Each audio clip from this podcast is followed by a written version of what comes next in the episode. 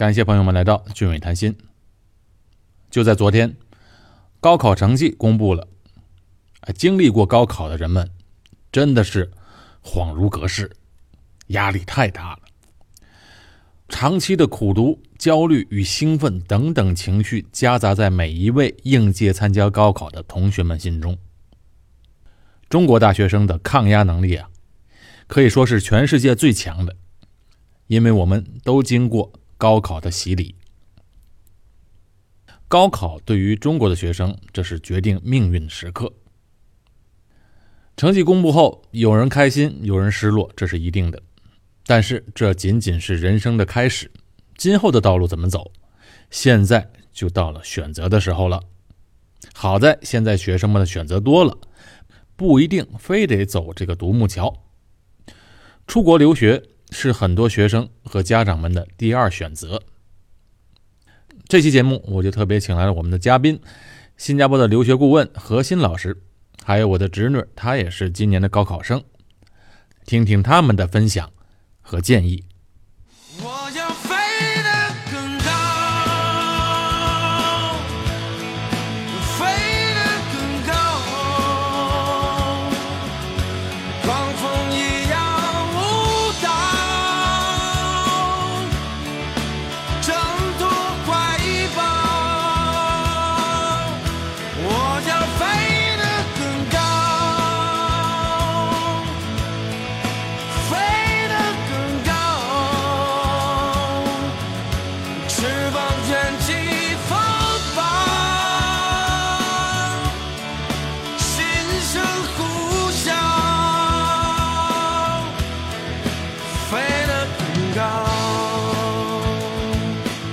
好，我们请来了我们的嘉宾何鑫老师，留学顾问何鑫老师，还有应届的毕业生，我的侄女姚思文。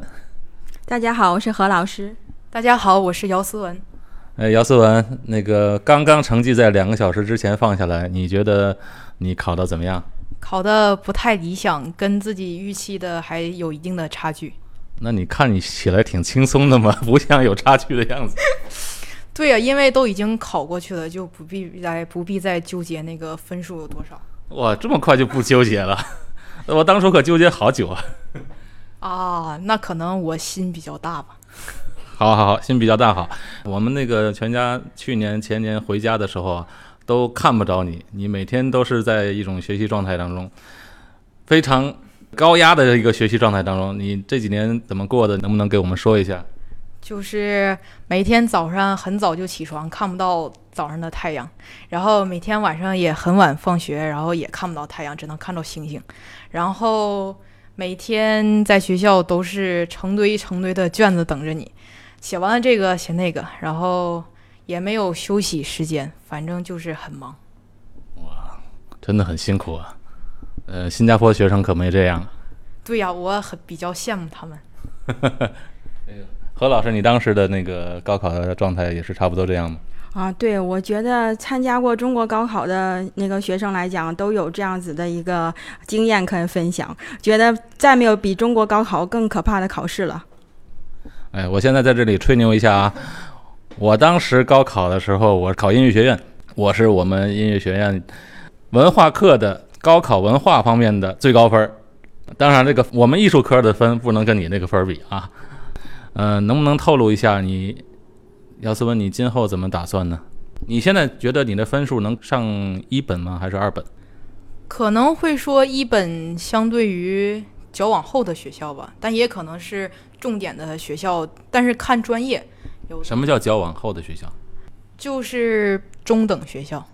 啊，中等学校就是没有达到你理想的。对。嗯，九八五。九八五我已经摸不着边儿了。你当时的最好的理想的那个学校，呃，在心中理想的学校是什么学校？最开始上高一的时候，目标就是要考到厦门大学。厦门大学呀。啊。高二呢？高二就是还是一直理想是考厦门大学。现在呢？现在就是考一些财经类的大学。因为比较喜欢金融，学金融系。你一直呃，姚思文，你的理想是上一个在国内上大学呢，还是最好出国留学呢？我比较喜欢出国留学，去哪里？目前来说还是在新加坡吧。因为你现在就在新加坡。对呀、因为肯因为家里这边也有可以借鉴的东西嘛。嗯，对，反正现在我们不一定非得走高考或者上国内大学那条独木桥嘛。嗯、在国外的机会也很多啊，有广阔的天地。那么祝予你以后前程似锦，选择一个最好的一个道路，最适合自己的道路，好吧？嗯，祝你成功。谢谢，好了，你可以走了，拜拜。拜拜。哎，刚才我这侄女讲啊，这个从早上到晚上在学校，他真的是这样，早上七点就七点之前就到学校了，晚上十点多才放学，就是早自习再加上上课再加晚自习，真的是没日没夜，看不到太阳，只看到星星月亮。何老师，你当时高考时是不是也有同感？对啊，其实我们在北方小城长大的孩子啊，也就是觉得说，好像高考简直是，呃，鲤鱼跳龙门的唯一出路了。所以我们自己本身也是比较乖的那种学生，也是不用父母督促啊，就是为了考好成绩，也是从早从早学到晚，真的是没日没夜。那个阶段有几年啊？我记得应该是上高一开始就已经感受到这种紧张的气氛了，所以一直啊、高二又文理分班嘛，我在我那个年代，嗯，然后高三就更加拼搏的一年。在过往的经历里面，再也没有读过那么多书，做过那么多卷子。我当时高考也是一样，不过呢，呃，我肯定没有像你们这么，因为我是音乐学院附中，当时的音乐学院附中考音乐学院呢，文化课呢要求呃没有现在这么高，但是呢，就是呃对我们来说，因为我们学习当中我们是练专业嘛，主要是练专业，然后呢文化课为辅。但是到高考时候也是明显感觉到啊不行了，必须要努力了，也是持续了很长一段时间没日没夜的看书，这样才把那个之前的东西都追了回来，补了回来。真的，一个高考真的是我们对于中国孩子来说，真的是一生人生的一个一道坎儿。这个是国外的学生真的是没有办法想象的一种经历。嗯，真的是这样。我现在想想哈、觉得高考对我来说，那个恐惧真的是大于欣喜的。是那个何老师，当时你觉得考完的成绩达到了你的预期吗？啊，也是没有。其实我的经历跟侄女的啊很相似，我也是属于那个分数刚好卡在一本进不了的那那种状态之下，啊，所以我对我来说也是。呃，又不甘心上个二本类的学校，所以就是心里特别特别的觉得有个石头压在那边，特别不舒服。有时候我觉得自己像一只小小鸟，想要飞，却怎么样也飞不高。也许有一天我栖上了枝头，却成为猎人的目标。我飞上了青天，才发现自己从此无依无靠。那当时你怎么决定呃跑到新加坡来呢？啊、当时也是机缘巧合吧，刚好就是呃，我们一个很远房的亲戚，他曾经在九六年的时候有来过新加坡啊、读一个大专的文凭，所以他对这里印象非常好。然后回到啊、家乡的时候，就跟我们分享这在这边留学的经历。然后等到我高考成绩下来了，然后觉得不太理想的时候呢，他那时候就提到了这个留学的方案。小小小鸟，想要飞呀飞，却飞也飞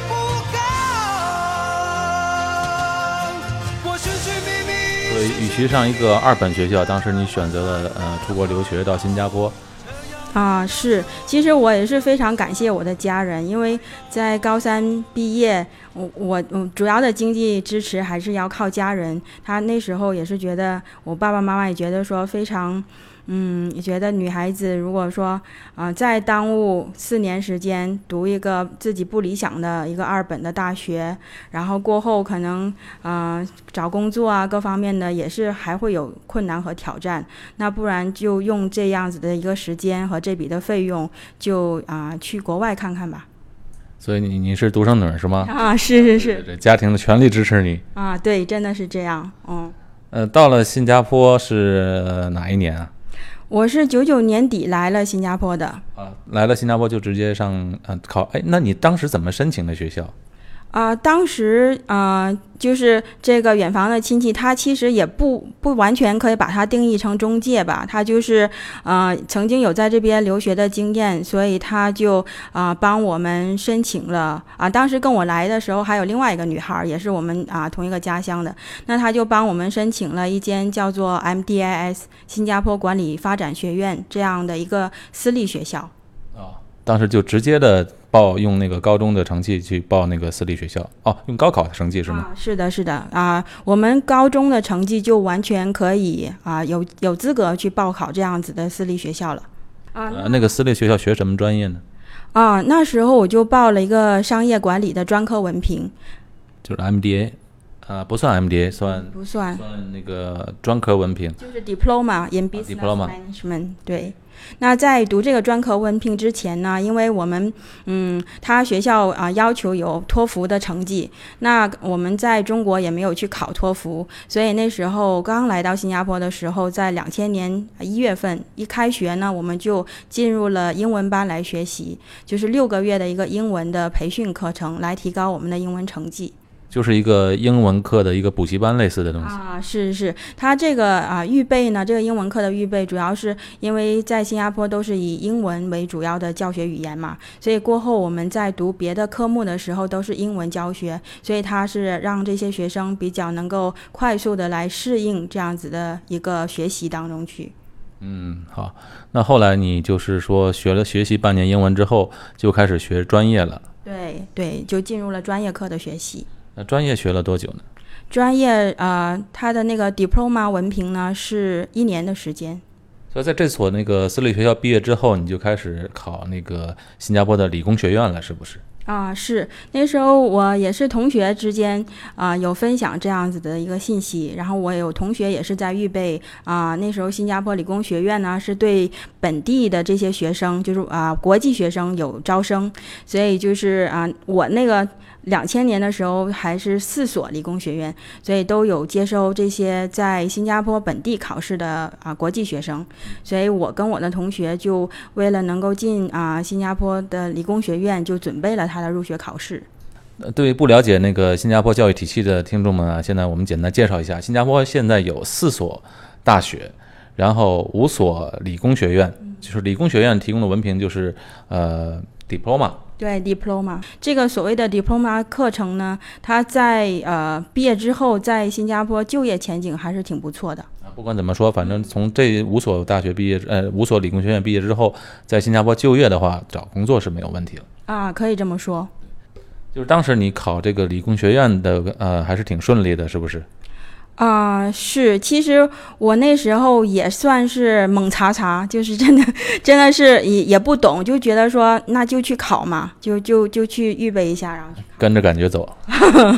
是，其实我那时候确实啊、呃也没有一个过来人可以给我一些经经验啊什么分享，所以我记得那时候我我曾经新加坡理啊、理工学院给我这样的考试资格的时候，他要求我考数学、英文啊这两个科目。啊，所以我其实没有很多时间做准备，就是大概收到考试的 offer 到我真正去啊参加考试那天，差不多一个星期的时间。嗯，喜欢我节目的朋友们，请别忘了点击订阅键。对吧？反正不管怎么说，顺利上了理工学院。在理工学院，你读什么专业呢？啊、那时候基本上我们这些中国学生，他给我们的 offer，呃，就是他提供给我们的选择比较以理工类的专业为主。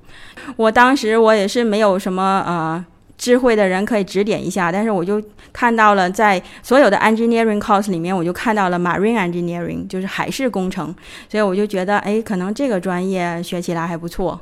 其实海事工程也确实在新加坡挺有前景的。嗯，是我后来觉得也是很感恩呐、就自己嗯、就随便选了这么一个 engineering 的课程，然后就就选了，还确实选对了。嗯，是女孩子当工程师啊，不简单。是是，嗯，不过过过后读书的时候也是很多挑战。嗯，是，反正就是在理工学院呢，我们大概是读了几年呢？啊，三年的时间。三年时间，所以说你等于也是差不多三年过后就找工作了，顺利的找到工作。啊，是，其实我们当时那个机会特别好，因为政府其实很希望说我们这一批的啊、所谓的海外留学生能够留下来，继续为新加坡政府工作。所以在我们有啊、开始入学的时候呢，他就已经提供了一个叫 tuition grant 那个啊、助学金。哦，还有助学金呢。啊，是是，所以这个助学金呢，就等于帮我们减免了将近百分之七八十的学费。啊，条件多好啊！啊，是。然后呢，其实我们在三年啊、读到第三年的时候，毕业之前的半年，我们已经收到了啊、学校寄来的所谓的这样子一个将来可以拿着这个表格。那如果我们在找到工作的时候，我们请雇主啊、填妥那个雇主需要填的那个那个部分，我们就可以呈交这份表格去移民厅来申请嗯永久居民。嗯，是，反正后来呢，就是顺利的毕业，找到了工作，也找到了另一半。啊，真的你的另一半郭先生，我们现在是很好的朋友啊。啊，是那两个孩子，两个一个儿子一个女儿，我也是一个儿子一个女儿，他们都是一起长大的嘛。啊，是是。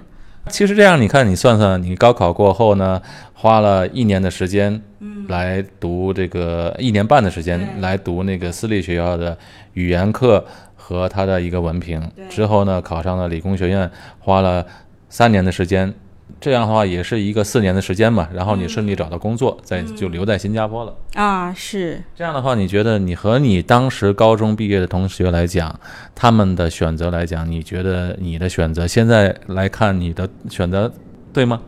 我真的是觉得我是非常幸运的，而且当初做了这个选择，对我来讲是啊、可以说是改变我命运的。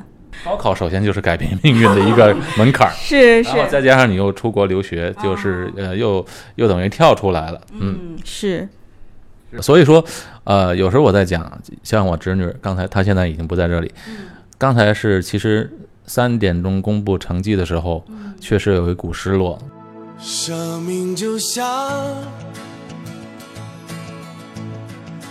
一条大河，因为呃差十几分就其实离他理想的分数差了二十分，那离到达到去年一本的那些成绩线还差个七八分，但是他之前付出的那个努力真的是太多了，我感觉就是简直是对他的一个折磨，对我们的一个年轻人的一个折磨，因为很多东西你知道吗？学的都是没有用的。呃，有一些是专门为了考试而学的知识，确实没有用。当时我记得我在学呃高考的时候，那时我政治考试最好，我政治的分数是最高，呃，不仅在艺术类的分数算高的，而且在就是普通文科生的那些成绩里，我也算高分儿。因为政治呢，我们当时考的是主题是和平演变，其实政治题嘛就是一个套路，对吧？你不需要背很多东西，你就是灵活的写出那那些题来讲。但是你现在想想，我当时学这个一点用处没有，很多科目确实是没有用的。但是这些学生就是付出这么多的辛苦，我眼看着我们回回国几次，这几年都不能见到他，小孩也不能跟他玩，因为他根本就没有时间出来，连吃顿饭的时间都没有。但是就因为这仅仅的几分的，就把他的命运就定了。这个真的是一个，我觉得是啊、跟外国孩子来讲，真的是 不是很公平。啊，真的，因为考试怎么来讲是。特别是与不定性因素共舞的一个游戏，那我们又在体制之下，很多东西也确实啊、没有办法说单方面我们的努力，那刚好那时候就发挥不好，还是怎么着？那个题出的高考题不对路，那就是这样子啊、一个成绩。对，就是考试并不能说明你这个人的能力。是，真的是这样。所以那时候我挺能同理侄女的那个感受的，因为我当时也差不多是处在那种的啊、情绪那种状态之下，就觉得说呃特别遗憾吧，就觉得没考好，然后对自己也是有很多的很心里很窝火，然后。也也就是说，哎呀，那么辛苦的读书来着，那么那么努力呀、做了那么多套卷子，嗯，起早摸黑的，然后结果一没考好就完蛋了。是就是这样，但是我觉得他的成绩也不算低，确实也不算低，这个成绩也是非常努力才能呃考得到的，到的，就是因为临场的一些。呃刚才你所讲的不可控的一些因素情况下，呃使这个分数低了几分，这样就造成了没有达到理想的分数。真的是，我觉得现在的年代也不是一考定终身的年代了，有很多路可以走。你觉得像这种呃，我侄女这种情况，她应该怎么设计？如果他想来新加坡的话，因为我们又在这边嘛，何老师，你能不能说一些呃可行的方案给他提供一下意见呢？嗯，我其实刚才跟他简短的谈话，我能感受到说，嗯，他这个分数他自己来讲，他是觉得很不理想的。那如果呃说很失落，很挺失落的，对他，即便是好像还还跟我们 面前哈还是有笑脸，但是我觉得心里还是挺受伤的。那是肯定的。啊、然后他嗯，可能就即便这个成绩，然后让他去到一个他心目中不是很理想的大学，可能一个二本的院校还是什么，他去读的时候，我觉得他心中也是挺大的遗憾在。对呀、心里觉得亏的。对，就总是觉得，哎呀，我怎么会在这儿啊？然后可能可以更好的那种，嗯，一直会带着这样过四年的生活吧。我觉得基本上，因为呃，侄女在这边又有亲人嘛，啊，她就是可以考虑一下说，准备一下新加坡剑桥 A 水准的考试。那你觉得他适合他吗？这种考试？我觉得就算是多一种可能吧，让他去尝试一下。因为我觉得在中国有参加过高考的学生，他其实那个备考的状态还在那边。是是，嗯，所以说他别把那个节奏去停下来，他继续保持这个学习的啊积极学习的一个状态，然后去尝试一下。那可能开始的时候会有点难，万事开头难嘛，因为这个啊都是英文的。其实你觉得他们学的那些知识面儿来讲，可以达到这个 A 水准的水平了吗？我觉得，嗯、他开始可能更多的是在语言方面的一个思维方面的一个适应。那过后的话，其实啊、中国的这个高考考生，他的那个知识面儿来讲的话，可能说数学这些理科方面，其实是完全有那个学习能力的只是要把它变成英文来应试而已。啊。是，可能比较需要加强的就是英文啊，这个语言的这一科。考完 A 水准之后，凭着 A 水准的成绩就可以申请新加坡的这四所大学了。啊，是的，除了啊新加坡的公立大学呢，也可以申请理工学院和海外的大学。很多海外大学对这个新加坡剑桥 A 水准的成绩都是认可的。为什么要申请理工学院呢？因为都可以直接申请大学了嘛。嗯，那当他啊、申请那个大学，如果说啊、他的 A 水准考试的分数不是那么高的时候，那 A 水准的成绩是可以申请理工学院的。反正最后也是为了工作嘛，为了工作，甚至为了移民方面，嗯，是上理工学院也是不错的选择。对，包括啊、在新加坡本地的学生，如果说他们的欧水准考试成绩不太好的话，他们也会选择先读理工学院。那如果理工学院啊、在那边啊、接下来还可以选择读政府的大学。明白。那么除了这个直接来报考，因为你考 A 水准的话，你必定要花时间去学，准备考试。可不可以就直接过来读一些私立大学呢？啊，也是可以的。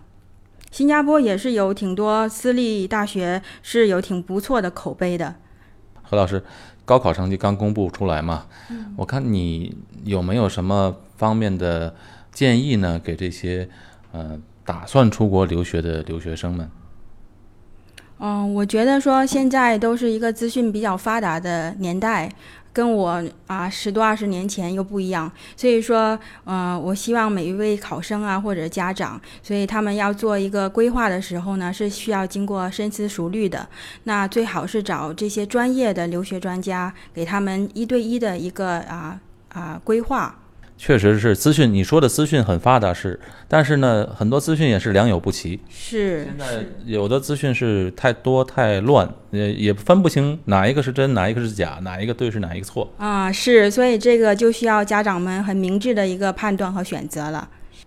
啊，现在这个高考成绩下来了，那可能有人欢喜有人忧，所以我其实特别想要鼓励哈这些零零后的孩子们，啊，对我个人的经历来说呢，回首高考已经是十多二十年前的事情了，嗯、每每想起来哈，那个挫败感还还是在的。但是我很幸运的就是说我当时做了一个对的选择，是，嗯，所以也带我走了一条不同的路，也看到了不同的风景。那现在在新加坡这个国家呢，算是 settle down 定居了，然后在这边结婚生孩子，就在这边啊、安顿下来了。是，就要给年轻的学生们一个建议了，就是，呃，你考得好了，也不要太得意；是，考不好呢，也不要太沮丧，因为这仅仅是人生的一个小小的起点，以后的路还很长。真的是这样。我是觉得说，呃，即便那些。啊、因为高考遇到挫折的时候，那种感受我真的非常能够同理。当时我也是觉得，哇，感觉天都要塌下来了，然后觉得说付上的努力没有得到同等的回报，特别不公平。那嗯、现在再回想起来，我们古人讲“塞翁失马，焉知非福”嘛，所以可能每个人都是要经历一些弯路吧，还是什么怎么说？那就觉得说，即便是这些好像侄女啊，或者说啊、呃高考没有发挥很好的这些孩子们啊、将来也是会有成功的人生。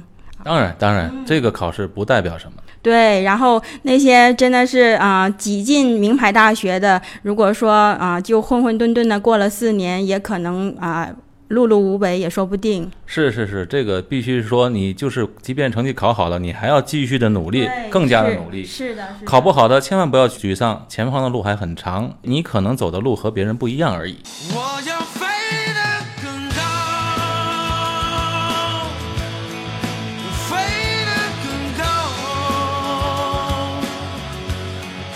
啊，真的真的。然后现在就觉得说，嗯、我们也是嗯、都是过来人了嘛，所以觉得说，其实嗯、想想看，人生真的是有无限的可能。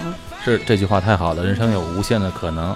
那么，很多家长或者学生们一定会有很多问题关于来新加坡留学，那么就可以找何老师，那么进行一对一的这种咨询，何老师一定会尽力的帮助大家。啊，是的，我是觉得说，呃，真的是嗯，少走一些冤枉路吧。对对对，好。如果需要联系何老师的，请在俊伟谈心的公众号找何老师的微信号。俊伟谈心的公众号，伟是王字旁的伟，新是新加坡的新。好，这期的节目就到这里结束，我是高俊伟。我是何老师，好，我们下期节目再见。再见。